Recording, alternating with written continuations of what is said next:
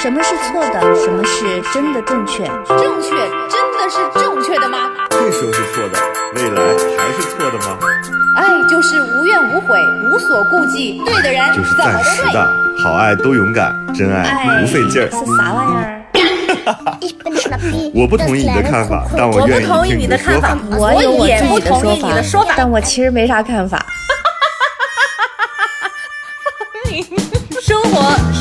是永远吵不完的架生活是永远吐生不完的槽活。是永远翻不完的山。这里这里是过山情情感脱口秀。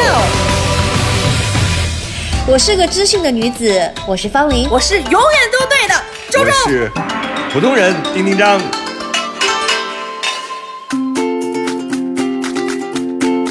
Hello，大家好，这里是过山情感脱口秀，我是丁丁张。大家好我刚刚那个 Hello 说清楚了吗？应该说清楚了吧？但是你搞得我大家好没说清楚。大家好，我是玉州。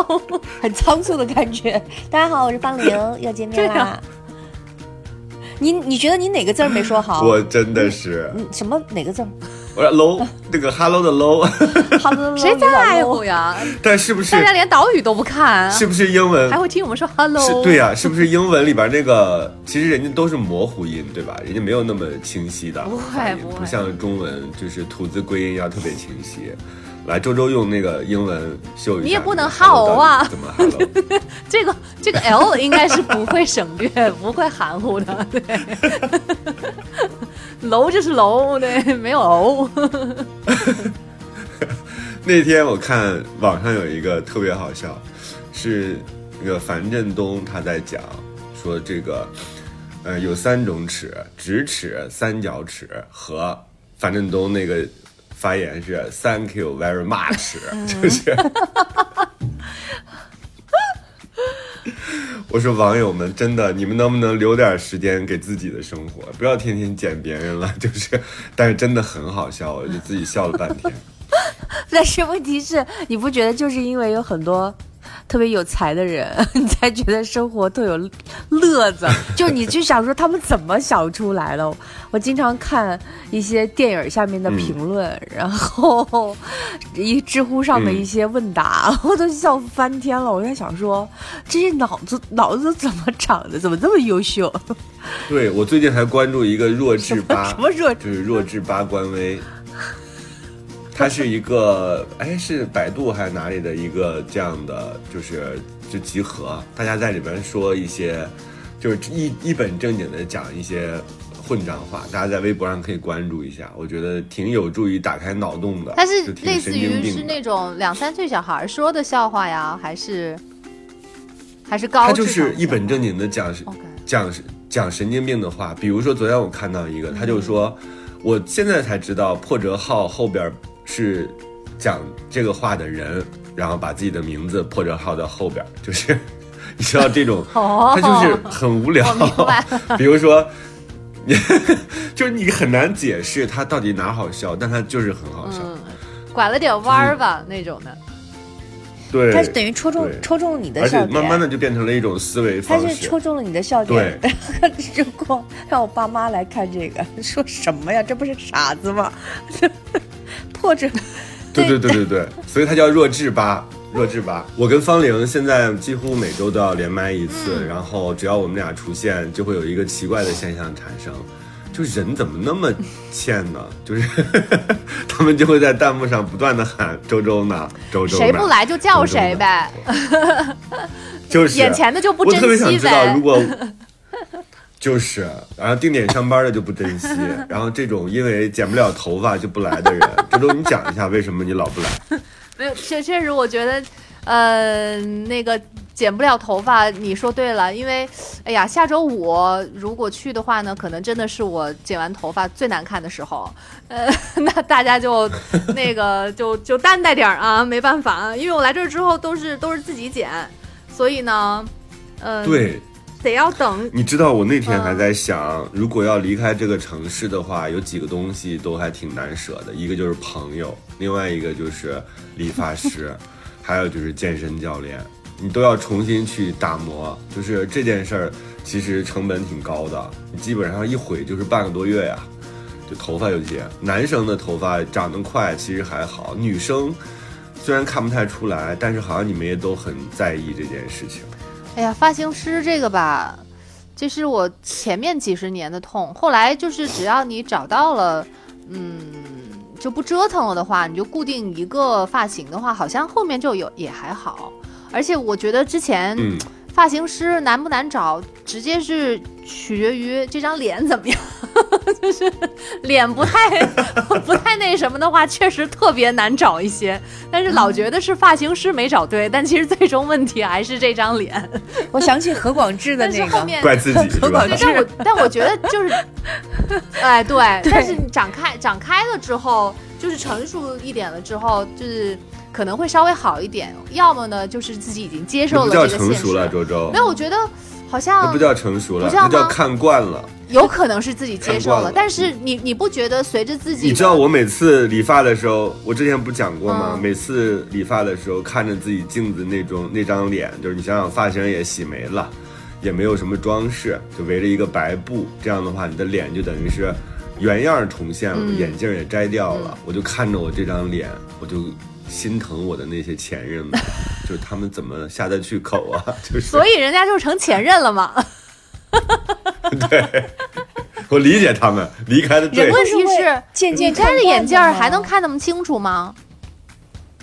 我能啊，啊我摘了眼镜，我如果看按照这就是我不是一个大近视，我是个小近视，哦所以我其实知道我自己的轮廓的，而且不用那么细看吧，就是已经看一眼就行了，看多久呢？就是理发的时候，你是不得不面对自己的脸，一枚，所以你们不反对是吧？我这么讲的时候，你们就这么认我这么。因为没有人自我贬不低因为没有人在那个时候好看的，不是你不是因为我们反对，真的吗没有人会觉得自己因为洗完头然后方玲，方玲可能应该不能够这样。我跟你说方玲应该怎么样都好看。不是但是我确实是在，其实丁丁张在讲丁丁张的，然后我自己就在看着我，就想象着我自己以前剪头发，看着镜子镜镜子中的自己，所以我没时间反驳你。我觉得你说的挺对的，因为我也这样。真没有，你知道，就是我我我觉得我我我我我为什么不反驳？是因为我经常在剪发的时候看别人，包括自己，我觉得谁都丑。为什么？你看那个很多抖音上的视频，会有那种，就是你看来之前是什么样，然后来经过发型师的打造之后，你看吹完之后，哇，闪亮登场。就就是因为其实你剪发之前，嗯所有人去剪发之前的样子都是丑的，然后再加上洗完头，然后布一裹，能好看吗？那好看，他去那儿干嘛？所以我觉得就是你那个疑惑是正常的，是每个人都有的。而且你知道，就是那种啊，就人的骨骼和轮廓，我觉得除了像像像刘亦菲这种这种杨洋这种，你知道那种把。身头上所有的毛发去掉，骨相好张柏芝这种，请问谁能做到包上那块布难不难看？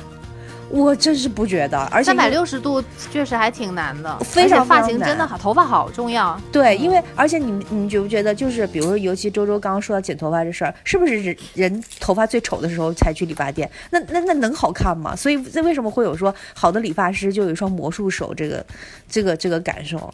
但是我就好奇，为什么周周就是那个剪头发，那你你们那儿剪头发真的那么丑吗？就是我倒是听说过，但是丑到什么程度，我实在是不知道。他是是这样，就你是尝试过还是什么？我没有尝试过，就是首先那个理发店就不是很多，嗯然后呢，就是给就是华人喜欢的理发师也就就更少了。就是可能会有人在嗯群里面，就少到有人需要在群里面让别人去推荐去找那种。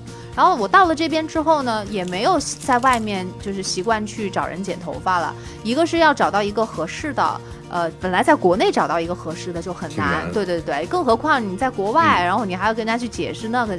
呃也听别人说过，就是基本上你别期望太高，呃，那个能基本上能够保证你把头发剪短，但是什么型儿呢，你就得要 就要碰运气，这个要求所以压根儿就没有想 过，开盲盒。对，，真的压根儿就没想过要去试，再加上他解决的是不扎眼睛，是吧？不扎眼睛，然后就能短一点，能短但是其他的就不能保证。对，嗯就是你如果要求那种什么时髦，或者有一些什么型儿，或者按照照片来去弄的话，就会比难度门槛儿就会很高。再加上哎，是不是老外因为他们头发的发质，还有他们就是自来卷儿，所以他们其实去去短就行，对吧？人家不会像中国人这样又拉又又整。不会，他们的这种也挺多的，但是他们有好多，因为这边人工实在是太贵了，就是他他嗯有那种看上去很高级的，跟国内 Tony 老师那种的，但那种就会好贵，你就会觉得对对对，有沙龙那样的，也会做护发呀什么的，就很明显没有国内那是多少钱人那么多一次啊？大我问约都没问，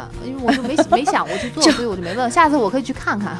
对，而且我也觉得我嗯没那个必要了，我不像在国内那样经常要去出门啊，去跟别人谈个事儿或者什么的，所以就就你可以烫个爆炸头试试。我不要，我以前烫过，那是我最不愿意回想的时候，不适合爆炸头。我跟你讲，一一个人知道自己什么样的发型，这真的是一个美德。嗯适合自己的话，对，真的真的，真的 所以。对，然后到这边之后，我就就不知道为什么就习惯性的就说剪头发这事儿就是自己关起门来做的，而且这边都自己染发，这不是也挺常见的嘛？自己剪刘海，就是嗯 DIY 的这种东西项目超多，所以有时候甚至都没有想到说要要出去找别人弄，因为你一找别人弄，所以你这次理发是自己理是吗？脑脑给我剪，嗯，然后脑脑的头发是我给他剪，但是我难怪夫妻关系好，不敢得罪对方，就是自己的命脉都在他还真是都在他那个手里把握着，是吧？不光有爱情可以拿住你，头发也能拿住你。小心翼翼的。而且这个挠痒痒啊、搓后背啊，这些只要是涉及到人力的，其实都可以让丈夫完成。可不，不但是你知道，就是我我在北京，我也是自己剪剪头发，就基本上不去，现在也是。不，真的啊，因为剪发嘛？剪发太好厉害啊！剪发太贵了。上一次直播的时候，就弹北幕里京剪发怎么会连着两期弹幕都会有人说说方玲你刘海太长了，我我心里在想说，我当然知道我刘海长，但是你知道剪头发多贵吗？挺贵的。所以我刘海其实是百多吧可以，自两百己剪，。我我反正一次是两百两百多不贵吗？你一个男发要剪两百四，包括护理吗？男发可比女发还复杂，因为你要剪到那个长度合适，就只是剪和洗只是剪，嗯洗剪吹，但是嗯，一套我下来，啊！现在通货膨胀这么严重吗？狗都要一百六呢，你别说但是，狗那是洗澡啊！我觉得就是剪头发特别有意思。我跟你讲一个事儿，我有一次去香港，就是之前疫情之前有一次去香港，然后呢头发长了，我就在香港找了一个发型社剪，然后我剪完之后，然后发型师问我说。对亮不亮？大概就是亮不亮的意思啊。然后发型师觉得自己剪，然后那个发型发廊也很好。我站在镜子前只能说了一句：“好冷啊！” 就是真的真的 突然就想说啊，杨千嬅，就是你知道，剪理发师特别有意思的就是，你真的他是有那种人的气质的，就是你在香港剪，你就剪出了港女的样子，就是你没有办法让她剪出日系，嗯。没有办法剪出韩系，甚至没有办法剪出沙宣，就是港女。然后我就哇呃好的，然后呢？嗯你你后来我因为我自己比较适合日系的这个这个短发的这个剪法，所以呢，我就是满北京的找，或者是到上海是满上海的找，包括问设就是这个认识的这个发型师的朋友，他们自己开的店啊什么的。就的确是，只要找到合适的发型师，就一定能够 copy 你想要发型。有一次我在日本剪头发，哇！我再跟你讲一下那个神奇，因为我很喜欢日系的头发，在日本剪头发是我、嗯是我很有们层次。呃，是我认识的一个朋友，那个那个呃，金章你也认识，木帆龙，嗯，哇，日本演员，他带我去的。那个发型师是这样的，我给他，呃，日本演员就发木帆龙，木帆龙的朋友，他带着木帆龙带我去的。木帆龙说说这个发型师是我呃这几十年都用的。然后呢，我往那儿一坐，他问我要剪什么头发，还是这这这个中间夹个翻译，沟通不清楚。然后呢，我就随便找了他那个桌上有本杂志，我我学那个短头发，我懒得解释了，比如说刘海再薄一点什么，我就是就他。他两个小时之后嗯剪出来嗯一模一样，一根发丝都不长。还是中国人，中国人的这个食指。那么食指食指一动就能够把所有的事儿说清楚。This 对，就是但是你知道，就是我的那个惊讶程度，可以点菜，可以除了脸不一，样，发型一根儿不错，然后那个头发激动的我来回拍照拍了半天，然后呢，我后来到了这个这个，比如说回到国内之后，到很多发型社去试的时候，我都拿出这张照片，你看就是这个，然后再再也没有一样过。我就我不是说就是。就是我觉得厉害的发型师啊，就是嗯不不光嗯嗯不管是哪个地方的，他就是那种非常精准，就是你要啥就能剪到啥。就我能理解周周那种痛苦，就是你永远讲的那个东西和你拿到手的那个东西是货不对版的，所以只能。对两件事所以只能到最后自己动手，好歹图个就是便宜，图个痛快。嗯，嗯，对，就是就是图个舒服了。我我就是有，因为现在头发长了就会很难受，然后就会显得不精神。嗯那我我觉得这样，嗯你们一说这个，搞得我还特紧张。那个周五我上不上直播，还是先看看发型剪的怎么样来决定吧。搞得我有点怕了。我要提前，我要提前预告的。然后我现在只能就是拜一个剪子，就是烧两根香，给他就是祈祷一下，能让脑脑这个手下的准一点，哎呦，是不是？这得没事儿要对他要没事儿，你知道剪剪剪好一，点我们这期还要不要讲？还要讲不讲来信？我们就这样漫谈下去吗？你 观众气死了！大家可以，大家可以在评论区讲一下自己最适合的发型啊！我觉得这是一种，就年度自省啊，知道一下自己最适合什么样的。就是这个其实是一条挺漫长的路，一般二十多的时候，其实好像都很难很难找到，是吧？但是是这样，三十岁，我跟你讲，发型估计能摸到边儿。还是得要跟妆跟妆容搭配在一起是一套，就是你最好还是化好了妆去去去剪头发的会好一点。就是你你有好的妆容，但没有好的发型也不行。嗯，但是你只有好的发型，但脸上你不化妆好像也不好，所以这两个是是一组合。我现所以我我觉得很有的时候，二十几岁的时候是因为自己不不太会化妆，所以才才会老、嗯老觉得这头发也不太了解我觉得对对对对对，我觉得咱们过山听众嗯现在已经明白了，就这仨呀，根本就不是什么正经人，就是聊这种 这种就是剪个哎，头发。你还别说，我 我前两天那个听听我们的节目，哎呀，尤其是最近这几期，我就觉得怎么这么好好好玩，觉得太可爱了。对呀咱们谁谁谁都挺而且我可爱的。觉得我们完全是播出标准，嗯就是我我后来其他朋友他们也听别的播客什么的，说别人讲的更加乱七八糟，啊，更加我们乱七八糟。真的是有主题的，对，就是我们真的是每一期有主题，嗯有这个有延伸，是吧？然后也解决问题，然后同时还有一些个人的表达在里头。我们是一个好电台啊！那我们马上进入我们今天的主题吧，已经过去了将近二十分钟。是我们的主题到底是啥？我这样认为是对的吗？好可爱哟、但是你不对。我觉得你俩太逗了，这有啥可讨论的？这里是火山情感脱口秀。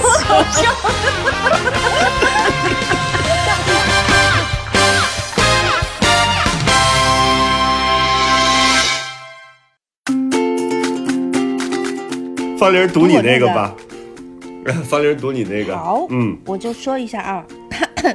嗯，好，这位朋友是给我发的私信，谢谢你。要强调一下啊，方玲姐姐，我是从过山脱口哎秀，开始。谁谁 谁收私念私信，谁写导语啊？啊那个，对对对我这期觉得还是方玲啊，有一个有一个私信特别值得先先读。我我先读一下。赶紧啦，已经二我是从过十分钟了。山脱口秀开始了解你喜欢你，一直到好喜欢你，谢谢，Thank you，Love you。当然，第一张和玉州我也很喜欢啊。Thank you very 这是。买一送一的那种。嗯，嗯和你发私信是因为你之前输出的观点很贴近我的感觉，所以想和你聊一下我最近的迷茫。我是九七年的，二零二零年毕业，毕业后直接去了北京，嗯因为爸妈在北京。二十五岁了，，我在一个非我大学专业的公司待了一年多，别人介绍的国企公司，然后因为专业跨度太大，我只能算是看葫芦画瓢的程度，而且其他城市的就业面窄。那想后期换工作了，后来是因为家里发生变故，就准备年前辞职回家，算裸辞了。疫情间也不能出出北京，我老家和你一样是安徽的，我两个姐姐都在合肥，众望所归，希望我在合肥。虽然我不太喜欢，但是我也同意了，至少今年会在合肥，给家人一种安定的感觉，总有一种逃不出设定的感觉。大学在四川读的，读完就立马走了，因为一直不赞同我在省外去读大学，这也算是一次倔强吧。我爸自己年后还去处理北京的后事，我在合肥自己找工作，嗯，然后我好想独立出来，我急急忙忙找工作，找了一个很看重我的公司，因为他们公司很小，不太规范，不好找人吧，给我开嗯开了我要求的蛮高的工资。我在上了一周班之后跳脱出来，主要是专业沟通上，我觉得我没法待下去。老板是真的不懂，我学的是景观专业，老板以前是做苗木买卖生意的，他现在想做旅游景观。后来我和朋友谈我离职，他觉得嗯我其实都没有好好思考自己的职业规划，太急太躁，因为找工作而找工作，因为专业而选专业。我也脱节专业快两年了，现在从基础来吧。他说：“我们这个年纪说起来也有点尴尬了，可能没几年就要结婚了，所以现在是赚钱还是职业深造也得考虑清楚。”说得我一顿焦虑。我清楚自己这么着急找工作是想在职报名二建，稳定考试，可现在状态乱糟糟的，也没有办法安稳读书。我后来想。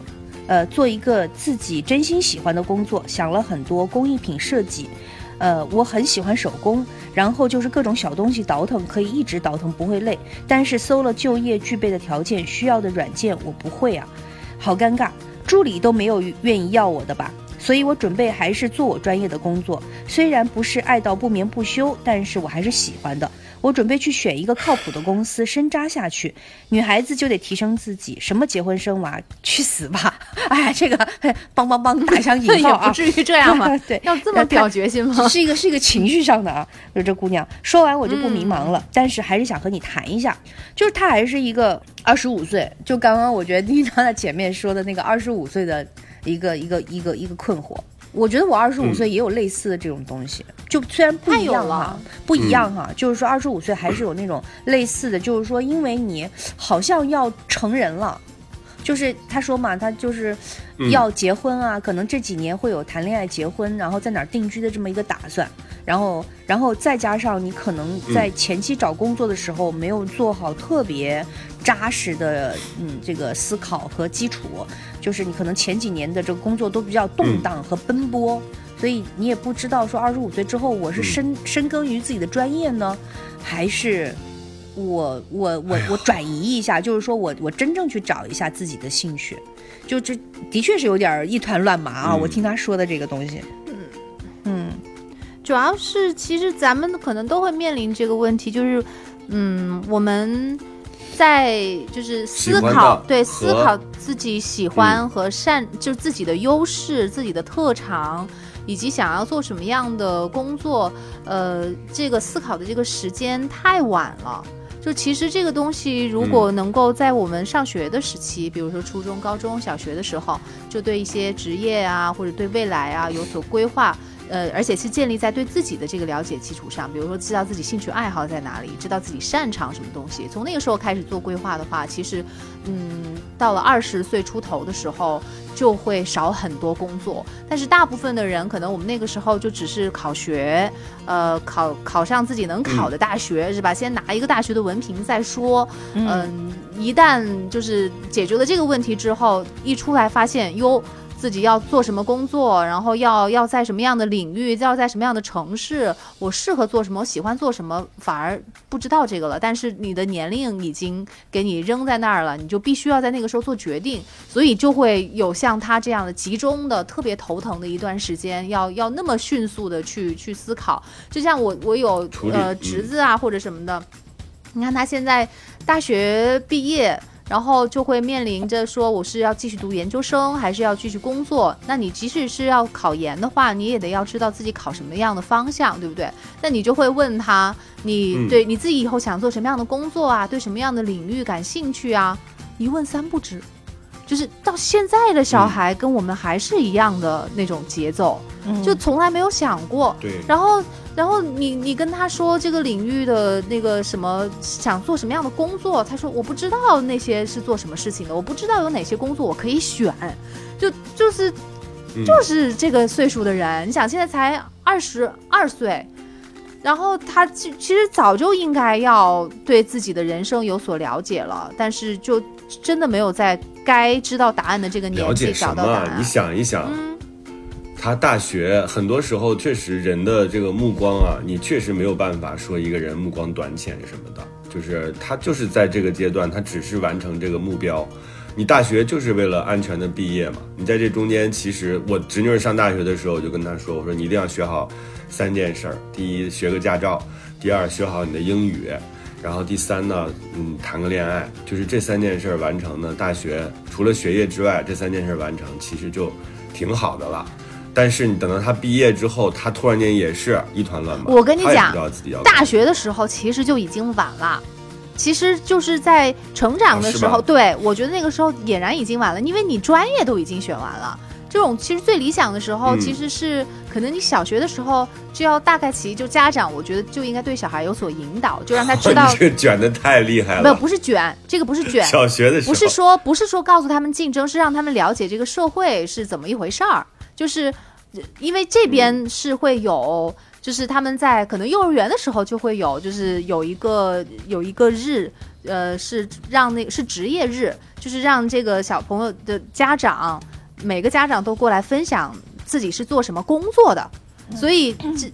小孩至少会知道啊，医生是做什么的，然后他们是一个什么样的环境，他们做一些什么，然后可能会计是做什么的，消防员是做什么的，厨师是做什么的，他们会有一个这样的一个概念。然后包括像是初中啊，或者是高中的时候啊，他们也会有一些什么类似于这种什么社会实践。反正我就我就觉得，就是其实，在成长的过程当中，应该就慢慢的有一点节奏的，让小小孩不只提是前买些种子，不对对，不只是让他们说你读了书就行，你考了试就行，拿了高分儿就行，你还得要让他大概其知道这个社会是怎么一回事儿。你在生活当中你会要跟哎什么？那你这个不就得等于是要从头回炉嘛？对于他来说，他现在这个迷茫的问题，其实暂时解决不了。但会很我觉得这姑娘有一，点眼高手低，啊，但会很痛苦啊。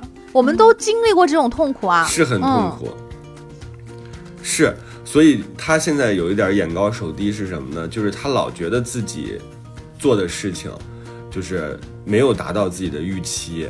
反而你知道，我听他这个的时候，我我自己在想，我说他最应该做的反而是实事求是，以及脚踏实地的去干一件事儿，就哪怕暂时不是你最喜欢的。人生哪有那么多自己最喜欢的呢？就是你都要靠自己的。真正的就是你到生活中去，你去工作当中去。你知道我最近在看一个美剧，这个美剧是就是那个黄石的一个衍生剧，但它讲的呢是一八八三，这个这个电这个剧的名字就叫一八八三，它讲的就是当时美国很多人他是经过就像我们闯关东一样，他是从一个地方要迁徙到另外一个地方，到另外一个州去生活，那就驾着马车。带着所有的家当，然后牵着马，然后还养了一些牛，就是这些人完全是靠步行从这个州走到那个州。他这十集讲的其实就是这一个故事，他用什么样的目光来做的这个事儿呢？他就用这个女主角，就是这里边的其中一个女儿做线索。这个女儿就跟这个小孩现在状态差不多，也是二十多岁，就跟着父母开始这个荒原上呢，有点像流浪一样的，这样边往前走边遇到人，就是他一定是。他在这个过程当中完成了成长，他爱上了一个牛仔，然后牛仔后来枪战的时候死了，后来他又爱上了一个印第安人。我现在看到这一集，基本上到快结束的时候，他爱上了这个印第安人之后，父母还要往前走嘛，因为他们那个要到俄勒冈州还是什么州，反正就是到另外一个州去。嗯，父母还想跟着团队往前走，但这个女孩因为自己爱上了一个人，她想留下。我就看到这儿，我就要录电台了。现在还不知道结局怎么样，但你知道，跟这个事情非常相似，就是你不在这个生活当中的时候，你坐在这儿思考，你永远也是思考不清楚的。你必须得进去，你必须得投身到这里边去，你可能会遇到新的人，包括他自己说什么结婚生子都去死吧。你万一遇到一个真正喜欢你也喜欢你的，就是就是你也喜欢的，那怎么办呢？你难道真的就把这个事儿去掉吗？我觉得他现在没有真正在工作，他完全都是纸上谈兵。就这你你这焦虑是活该的，谁让你自己在这坐着想呢？你应该去站着想，工作着想，你碰到什么才有什么，不然的话你停在这有什么意义呢？但有的时候就会觉得选择太多了，我每个都试的话，时间又是有限的，我是不是大概齐先找着一个方向，先做决定了，然后磨刀不误砍柴工嘛？可能想着说我先做好了，哎，这这不是不这句话不合适，说错了，不是这句话对用在这儿不合适，就是就是我先想的差不多了，然后我再去弄，所以就是想的这个时间呢，就是。也总比你像是无头苍蝇一样乱窜浪费时间要好，他可能是这样。但是，嗯，我觉得有一些技能的话，尤其是跟他的以前的专业或者他未来想做的事情，呃，有关系的话，现在如果拿不定主意，学一学技能也是蛮好的。他自己有什么技能，他就说自己喜欢手工。手工，我建议你买一个乐高，你在家拼一拼就完了。乐高就是这样，还能让你少焦虑。对啊，他不喜欢手工小东西，鼓捣来鼓捣去，乐高跟手工他是做景观，他是他他应该是喜欢做那种微观的那个那个景观的东西。就是我看完之后，我我特别我就第一个想跟这个小姑娘说一个，就是希望你没有错过今年二建的报名时间。呃，就是因为我刚因为二这种这种东西，它有一个二建考试，是一个建筑师资格证的考试。然后我我我查了一下二建的报名时间，安徽的报名时间是三月十五号。我们现在电台，我希望你，我我希望你千万不要错过今年二建的报名时间。我认为所有的考试，甭管自己能不能过啊，那什么建筑师资格证、教职证，先考着再说，你管他呢，对吧？首先第一点。对呀，我主持人证就是这样考下来的。首先，第一，你还考了主持人证哦。对对对对，你还真得考主持人证。然后我们我们我们就是呃，不要错过任何的就深造的机会啊，包不哪怕自己安不下心来念书啊，到最后可能什么书也没看就去考了，考砸了没事儿，先报上名。然后第二个呢，我想跟你强调一件事情，这是我刚刚读的过程当中就想停下来说的。我说我作为一个安徽人，我觉得合肥特别好。因为我是在合肥念的高中，嗯，呃，在很多年之后，我去呃，就我在上海，我合肥念的高中，上海念的大学，然后在北京工作，啊，中间在山东工作过这个两年多，所以我我我我再回头去到合肥的时候，我是非常惊讶合肥巨大的城市变化的。你知道安徽的这个 GDP，合肥是呃这个。占占比我我不太清楚啊，但是它是一个大头，一个省会在一个城省里的 GDP，它是一个就是，呃，毫无疑问的一个，对举足轻重的脊梁骨式的这么一个地方。而且合肥这两年的经济发展、城市建设，然后呃，包括合肥这两年在这个这个整个中国的省会城市的地位都在大幅度的提高，所以这么一个城市。如果仅仅是因为你以前的印象，然后造成了你对这个城市的一些抵触，我觉得是大可不必的。那作为年轻人，你要有非常开放的心理，所有东西都是变化的。北上广深是永远的这个一线城市，但是每一个城市它都是有自己的这个发展的轨迹的。嗯，我们能看到一些东西的开放性吗？那我觉得，如果你都看不到一个城市，一个合肥这个城市的开放性，它的可能性和潜在的潜力，那你也看不到自己的潜力在哪儿。所以我这是要批评你的，就是这里，因为我作为安徽人，我觉得合肥非常好，而且蒸蒸日上。所以，在这个城市里生活，你应该是充满希望的。一个城市在发展，你的专业就是能用得上。你学的是什么？景观设计，对吧？为什么你的老板会愿意高薪聘请你？他不懂，但是他要你来，是因为这个城市需要，这个机城市有机会有生意。你想想看，在一个发展中的地方，去把自己的专业提供出来，然后贡献力量，然后获取利获取收入，难道不是一件很愉快的事情吗？所以你首先安他可。不觉得，他还觉得老对，所以你板不懂。啊安心的在 他说老板以前是做苗木买卖生意的，就是感觉他挺老老板也是在转型啊，所以你要安安安心心的，就充满安全感和希望的，在合肥这样子的一个蒸蒸日上的城市里待着。然后呢，我甚至觉得你的公司都很好，为啥？我觉得一个做苗木买卖嗯生意的老板，可能年纪也不小了，然后还想转型做景观设计，愿意高薪聘请专业人士。而且我没有在你的叙述当中听到你跟老板就是有冲突，就是老板没有压制你的想法，只是你觉得你跟他讲他不懂。那为那为什么觉得这个公司不好呢？老板不懂正好了，实践我自己的想法呀，对吧？就是我我我自己也在二十五岁的时候有过这种迷茫，就是说，我我其实机会肯定是嗯我挺好的，就是在我二十多岁的时候，我我有一些没有人压太多人压制我的想法，就是说你你想怎么做怎么做吧，就没有人太多人规范。但是那个时候我的迷茫是说，我这样做对吗？我那时候就也会有这种感觉，说如果在这个呃环境里面有一个高人、强人、很厉害的人带着我往前走，可能我会学到更多。但是你过了十年之后，再转回头去想，那个时候别人让你去发挥的时候，那其实更是一种财富，因为你没有被限制。如果你专业，你相信自己学的挺好，专业够强，并且你甚至还想考二建的话，那你在专业上的这些东西就可以在一个相对不被拘束的地方发挥出来。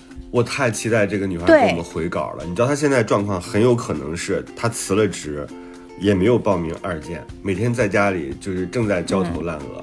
嗯，你看她这个状态啊，就是她显然不是一个能踏踏实实工作的人。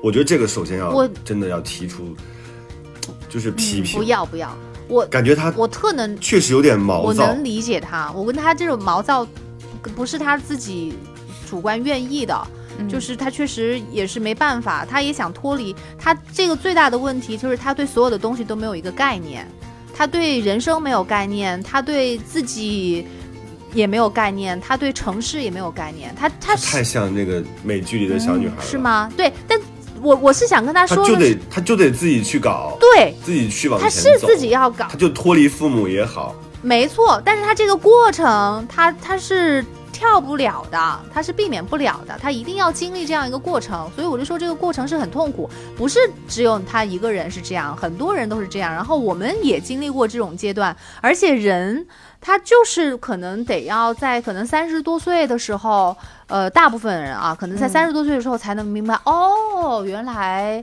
就是面试是这么一回事儿啊，原来那个找工作是这么一回事儿，原来我其实是对这个东西感兴趣的哦，原来我是喜欢呃这个城市，就是这种类型的城市，它慢慢的它它才会就是从一个完全没有概念到逐渐的对自己的需求和喜好清晰的这样的一个过程，所以我觉得怪不得他呃就是什么都都不做，因为他他就是内心不安。他没有，他没有，他不知道自己要朝着一个什么样的方向，他也没有一个这样的一个标准。他学校的话，OK，我要考到九十分以上，有这样的一个标准。出了社会之后，没人给你定这一个标准，而且每个人的标准就是是个体个性化差异那么大，就又都不一样，所以他一下子就慌了神了。那他与其到处跑，嗯万一跑的离自己的那个方向越来越远，还不如我就在原地待着，好好的想一想。我觉得他这样做其实也没有太大问题。我这样认为是对的吗？你好可爱哟、但是你不对。我觉得你俩太逗了，这有啥可讨论的？这里是过山情感脱口秀，过山情感脱口秀。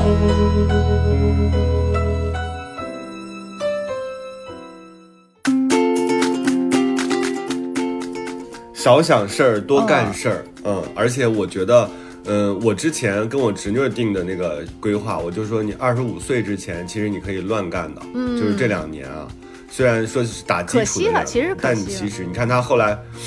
他离开北京去上海，我也没有阻拦，嗯我也没有任何的建议，我只是觉得是你自己想去，对吧？你自己觉得这是一个很好的机会，你的人生你自己决定。那你就去。你去了之后呢，你自己，我我给他的建议就是说，我从来不规范你要去做什么，而是说你应该知道，比如说三十岁之前，你应该知道说，哦，我未来，因为你三十到四十很关键，你这十年当中你要在哪个城市生活，你要用什么东西赚钱，能让你自己在这个四十岁之前过得相对来说比较紧凑和有目的感。我觉得这个其实挺重要的。你三十岁之前肯定要知道自己想干什么，所以其实二十五到三十这个阶段是你试错过了，但你要在一个行业或者一个内容当中去深耕的。因为你知道很多人，我原来同事什么的，要么就成为了创业公司的老板，要么他就是在那个行业成为了专家，成为了管理者，成为了就是时时间也会推着你，把你推到一个很重要的位置上。你不可能说到了四十岁还在和普通的小朋友一样去打工，这个其实挺难堪的。就是它不光是一个心态上的问题，它其实是一个你自我价值实现的一个问题。所以刚才我说话可能有点急，觉得你眼高手低什么的，你就是这样的。所以你现在就应该。按照你自己，他后来不是也总结嘛，说应该去找一个靠谱的公司。其实没有真正靠谱的公司，你就应该是在那个公司当中成为一个非常靠谱的人，就是你自己得做那个主心骨。你不然的话，你会变成什么呢？不断的在寻找新的公司，然后不断的在跳槽，但是其实你自己有很多很多的问题，特别像一个生意做不好，一直怨市场的人，你好像到哪个行业，哪个行业都很差，一直都怨发型师不好，没给自己搞好的好头发，其实就是这张脸不行，是，就是。就是这个妹子呢，这个妹子可能跟我有一个地方，我能理解她。就是我也一直在，包括我长这么大了，我也一直有一些这样这个方面的毛病，我始终都没有办法完全改掉，叫做感受型。就我是一个很强调感受型的人，就是在我人生的工作，包括啊个人生活、恋爱的过程当中，我有的时候会。纠缠在感受里出不来，这个东西感受不好，对吧？就这事儿让我觉得不太舒服，嗯，或者是说，呃，就我我我我自己现在都有这个问题，但是呢，我我觉得他可能还没意识到，我意识到了，那意识到改是非常困难的。感受型哪些细节你是感受型的哈，你自己就能判断出来，什么叫做什么叫做就是逃不脱设定，对吧？就是我刚刚讲的，就没有逃不脱设定这件事儿。就没有人给你设定什么，人家希望你是希望你，你自己判断在哪个地方生活，做什么工作，是你的一个理性判断，是你对自己的规划。如果刚好你的规划跟你的家人的期待一致，那是皆大欢喜，而不是逃不出设定。不要因为你对家人的某些抗拒，导致了你，嗯，就是本来应该选择的东西，你偏偏不选择，这就叫叛逆，就没有必要。然后还有这个，对你闺蜜跟你聊，然后聊完之后你更焦虑了，说什么女孩子这几年结婚是没错。我跟你说，我们仨跟她聊完，她更焦虑，她就说：“哎呀，我到底是听周周的，还是听那个丁丁张的？”还最后还是听自己，其实又没有去上班，也没有去报考。嗯嗯，他应该我很大不行，我我其实跟你们的意见是一样的，我只是呃，就是我没有觉得他现在这种思考是是错的，我觉得也我特别能理解。但是我跟你们的意见一致的地方就是，确实得要动，你不动你是永远都不知道。这都不是你想出来的，对，不是说我想了十年之后啊，我在那儿突然就想出来了，我是喜欢这种这样的城市的，不是，那不都还是试过了之后才知道的吗？对你，你你哪怕是做就像台球，对你哪怕是就是跟爱迪生做实验一样，你这个东西不是不适合，就是实验失败了，至少你能够知道这个东西不适合做灯丝，对不对？那那你坐在那儿想是想不出来的，嗯。那没准他像牛顿一样，他就被苹果砸了，砸完之后肿了一个巨大的包，只能去医院。就是没有想到什么重力，就是牛顿 被苹果砸。这个故事是真 真的吗？好像是不是有待考证的？跑远了，跑远了。牛顿的事儿我们可不知道。主要是。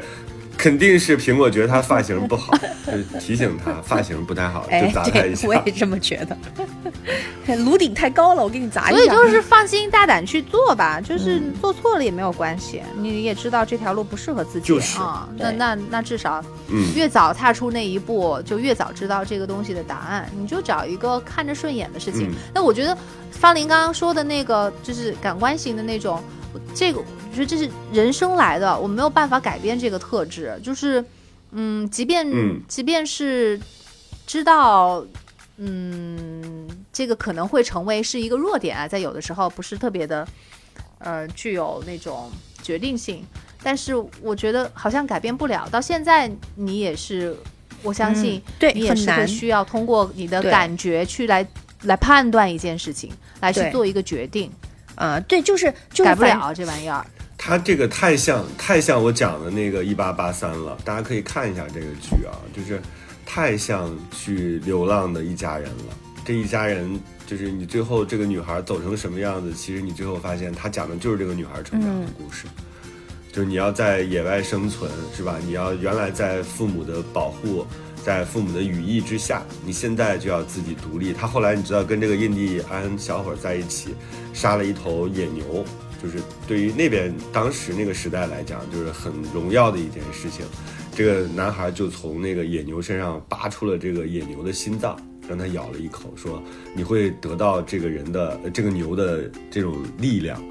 他自己满脸是血回到这个营地的时候，他爸妈就看到这个女儿真的就是已经管不了了，就知道她自己的心已经足够的成熟了，所以当晚她就做了决定，说我要留在这个地方，你们继续往前走。我现在还不知道结局啊，我是我只是觉得我有点感慨，就在于啊，原来人的成长就是这样的，父母对你操心没有用，没用，一点用然后你。自己对自己操心，其实也没有用。嗯，你就得去遭遇，你就得去经历，你才会发现说，哦，我是一个勇敢的人，我是一个怯懦的人。不把自己逼到那个程度的话，你是无法知道的。嗯嗯，哎，这就是唉青春的烦恼啊，怎么办啊？要不怎么会有什么嗯三十而立，四十不惑呢？嗯，就就就就我现在也惑，也 周周，惑我跟你说，我现在四十岁也惑。惑惑惑，但总比以前好嘛你会你会觉得得有很多很多时刻，你至少比三十岁的时候是要清晰的，你能看清楚一些东西的。嗯但我觉得而且昨天你知道我们聊了一个话题，好惨，就一个朋友，他之前，呃，也一直在工作，但他这两年有点不顺，所以他他的朋友拜托我说，能不能有机会看看哪儿需要人，但是他年龄已经四十岁了嘛，所以我们就在群里聊这个事情的时候，大家都有一点点伤感，就是当你。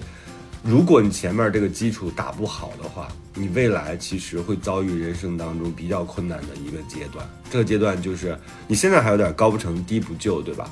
你到那个阶段，就是四十岁的时候，你就有点没法选择了，就是你的选择权非常小，然后对方对你的选择就其实也很窄，就是你基本上就有点走投无路的感觉了。所以前面这些年还得要逼着自己苦一些，不然的话后边其实挺难的。你这个属于大数据吧？怎么说呢？就我我觉得就只能嗯说是大数据，确实就是对于大部分人来说，它是有一个时间表的。但是我同时对同时也想要说，就是嗯，不要太因为这种东西而催促了自己的脚步，然后影响了自己的节奏。我觉得有的时候也不需要给自己嗯太大的这种压力，因为我还是相信，很多时候它是有天时地利人和，它有它的时间的。那有的人可能早一些，有的人就晚一些，但其实就都不耽误。但是最怕就怕你是晚的，但是你要偏把自己给催熟了，那我就不知道这个它是不是嗯长得好。那其实就像有的人就嗯晚婚一样嘛。那那你说你说确实是有结婚的适婚的那种年龄的，对不对？就是三十岁左右，啊、但是那那就就是有像我们这种可能到四十岁才遇到合适的人的，但是好像最终的结果也也蛮好，也没有耽误事情。那大部分人嗯确实是三十岁，他可能就是成熟呢；有的人就是晚。你我如果在三十岁的时候催着自己，自己没到没熟，但是非得要按照所有的人的节奏跟他们去同步的话，那可能那那那一步就走错了。对，承认自己是一个普通人是一件很困难的事情吗？这个两个都普通啊，早熟和晚熟都是普通的呀。我不是说是，我不是说是例外，就是对，只是说这恰恰证明其实是一个普通人，因为你其实你改变不了太多的东西。可是我觉得做普通人好愉快啊！我觉得真的，我真做普通人心觉得没感觉，我真心觉得做普通人好愉快。就可能就是我有点没没有志气，然后没出息吧。就是我可以这么说，就是我觉得做普通人比做一个安心摆对。对对，就是你你很愉快，有什么呢？就是因为。因为实际上，你你你对自己的这个能量是更清楚了，就是你不会再要求自己做超过自己能力范围之外的事儿了。你可以说是一种啊、对自己的不思进取，但是我觉得是一种快乐的来源。我不认为这些东西是会干扰别人的，或者是说。或者是说它是会影响这个社会发展，这个社会发展会因为我是一个普通人，而而停滞。那我我做一个快乐的普通人，然后能有多少能量就有多少能量，不好吗？我真这么觉得。针对这个话题，我还真是昨天跟我一个朋友聊过。你知道他给我写了一段话，我印象挺深的。我在这儿跟大家分享一下，也跟这个女孩讲一下。她说：“我是过了那种发现自己不是超人，没有办法出人头地就难过和沮丧的阶段了。现在我觉得我就是个普通人，没想过认识什么厉害的人，也不寄希望于未来自己会变成超人，也不会因为得到失去就抓，因为得到失去就抓着不放。”我觉得把普通人的角色做好，甚至比超级英雄还要难。当你释怀浪费时间这事儿的时候，你的人生就开阔了。嗯嗯 当你释怀浪费时间这事儿的时候，你的人生就开阔了。对呀我觉得他是在变相的劝我，因为我老是觉得好像今天不干点什么就有一点儿羞耻。嗯，没事儿，我觉得这个事儿其实一直 你要有能力那样做也，你不跟自己较劲就行。其实我觉得你那个朋友说的对但你这样做的也对，因为你没跟自己在较劲。对，就是你不内耗，对因为咱们前面好像聊过这个话题，就是你如果持续的在跟自己斗争，比如说你上着一个班儿，你就觉得这个班儿我不该上，我应该去干点别的，去干我的理想的事情，然后其实你理想也没有完成，你班儿也没上好，嗯这就是严重的内耗。当你内耗持续发生的时候，其实对身体都不好的。这个这个当就是你可以查一查。关于普通嗯人这事儿，嗯我这两天不是那个嗯新的蝙蝠侠上映嘛，然后我为了把蝙蝠侠新看新的蝙蝠侠，我把前三部蝙蝠侠呢，就是按顺序就是又复习了一遍，做了家庭作业，嗯，诺兰对？诺兰的，然后三部曲，然后复习了一遍。那你看完那个，你再看这个，你会你会非常。我还没有去看新的，但是我看完之后有一个感受，就是为什嗯么诺兰的这三部曲，这个这个这个在豆瓣儿里面分儿特别高，他的这个这个一直都是被影迷们津津乐道的，就是除了他塑造了特别呃嗯这个非典型意义上的这个对人物之外，然后我是觉得他其实有很多值得思考的问题是可以根据跟着电影的节奏来问的。我打个比方，你比如说在第二集的这个嗯结尾有个非常经典的名场面，就是两条船，一人一个引爆器，你是炸对方还是不炸对方，对吧？就是你炸对方。自己留下来，你不炸对方，自己有可能会对被被对方炸。就最后两个人的，就是那个呃囚犯船上的黑老大，以及普通人船上那个中年男子的选择，我觉得他们就是普通人。就是我我我每每在这种事情的过程当中，我就不认为普通人就是那个芸芸众生当中的一个人。就这个电影当中，除了嗯经典的反派，像小丑啊，像像像像蝙蝠侠这样子的突出型的，像猫女这样突出型的人物，他好多普通人的角色啊，这些人都很很有光芒。我、我我觉得做超级英雄不应该是我们每个人的想法。那个那蝙蝠侠在逃路逃逃脱地牢的时候，那个翻那个墙没有绳索绑的时候，我我说如果我在这儿，我一定过不去，我可能这辈子就在地牢里了，因为我知道自己是普通人。可是当我拿到那个，如果我是一个普通人，我拿到引爆器的时候，我也可以决定不按下那个钮，把引爆器放回去，我等待上天的抉择。我我所以我觉得，为什么我们要要求自己做超级英雄呢？我们做自己能做到的最有善意的事情，不好吗？已经很了不起了。你们那很了不起了曾经嗯有过以为自己就是或者是想要做超级英雄的阶段吗？就是超级英雄，超级英雄是个引号，就是他可能认为自己可以与众不同啊、或者是我知道，我知道。对哦你们都有过这样的时候吗？啊、我我我有，我有过，我有过不，我我觉得我甚至现在也还有，但是我认为这个东西的底色就是你认同自己是个普通人。如果你不认同自己是一个普通人的底色，嗯，你可能更更没有办法做到与众不同。我怎么从来没有过这样的时候？嗯，那你所以 忘掉。没有没有，我没法跟你们 你肯定有我没法参与你们谈这个问题，因为我从来都没有过觉得是不普通的。我觉得所有人、就是你去做胃镜、肠镜，一打麻药，两秒钟把你放倒，这还不够证明你是普通人吗？你哪里特殊了呀？真的，我这样认为是对的吗？好可爱哟、但是你不对。我觉得你俩太逗了，这有啥可讨论的？这里是火山情感脱口秀。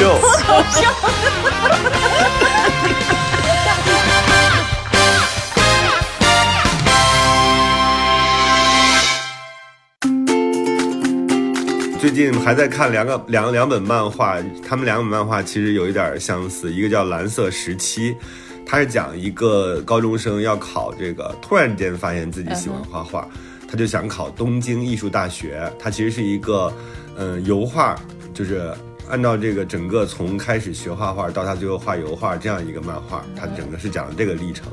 另外一个叫孤高之人，就是这个是讲攀岩的，也是一个就是有攀岩天赋的人。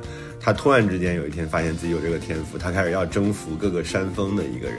他俩其中有一个主题，其实讲的就是说人和神的差距，就是你已经那么努力了，你画画画的那么努力了，等你有一天你突然间发现你坐在你隔壁的那个兄弟，他真的是不费吹灰之力就能画到你那么好，就是那种你就突然间意识到，那种哦，原来我是一个普通人，就像你自己精心的描眉画眼。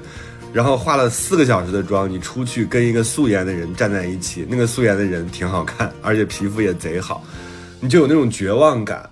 但是他讲的其实就是说，当我们不是一个所谓的天才的时候，我们如何去克服掉自己自身的这种缺陷，再往前走的这样的故事。他不是为了纯励志，我觉得他其实讲的是大多数人。你说我写作的时候也是，会觉得怎么有人那么随意的打打字，感觉就是很轻描淡写的，就那么优美的东西就出来了。他怎么就能够那样做到？但我认为天才都是普通人，他一定有他自己痛苦的时候，然后他被这个自己的能力然后裹挟，然后自己不知道自己怎么去释放的这个时候。就是我一定得看到别人看我，可能也觉得我很轻易。你怎么突然之间就写到了那么多字？你是在干嘛？我每天在桌上痛苦的那个时间，我没有展示给别人看而已。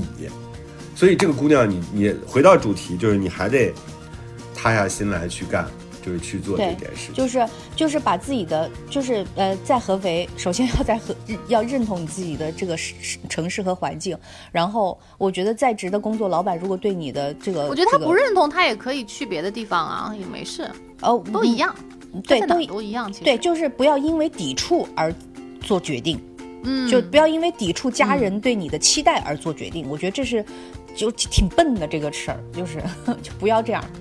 然后呢，就是好好工作，在自己的这个工作范畴里面，你要判断你的老板跟你是什么关系，他是既不懂还压制你，还是因为他不懂所以高薪聘你，希望你能带领他。我觉得这是完全两码事儿，在同一个公司就是两种情况。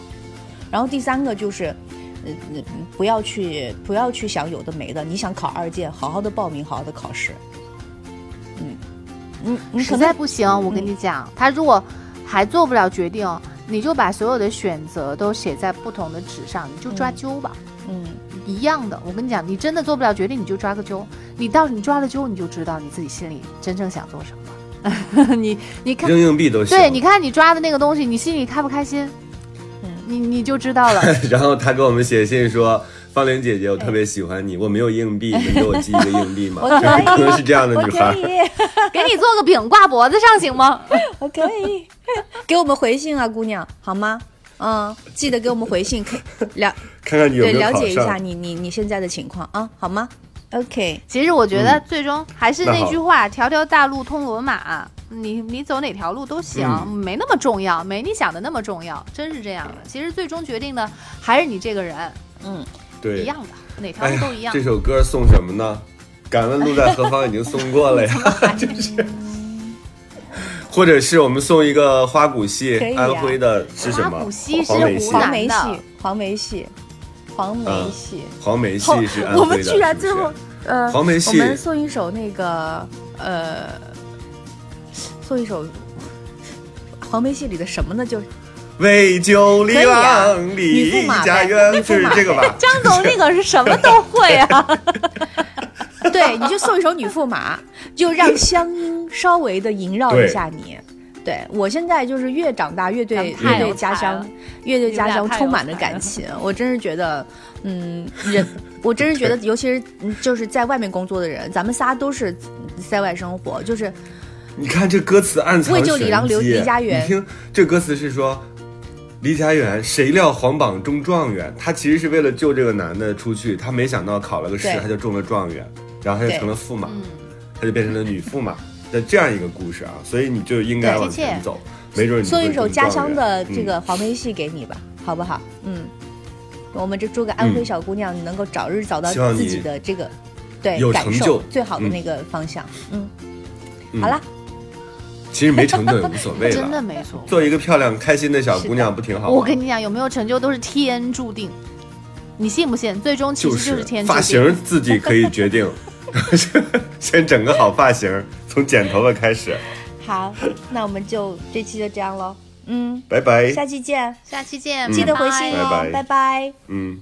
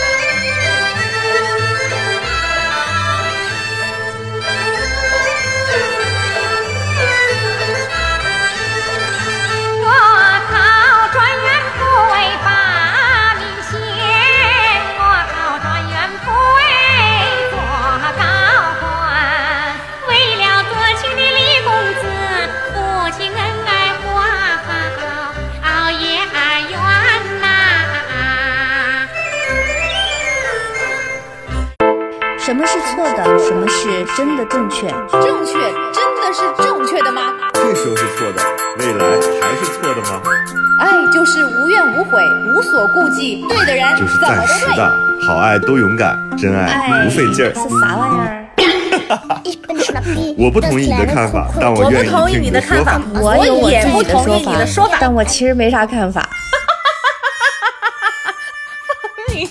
生活是永远吵不完的架生活是永远吐生不完的草活。是永远翻不完的山。这里这里是过山情感脱口秀，我是个知性的女子，我是方玲。我是永远都对的，周我周。是普通人丁丁张。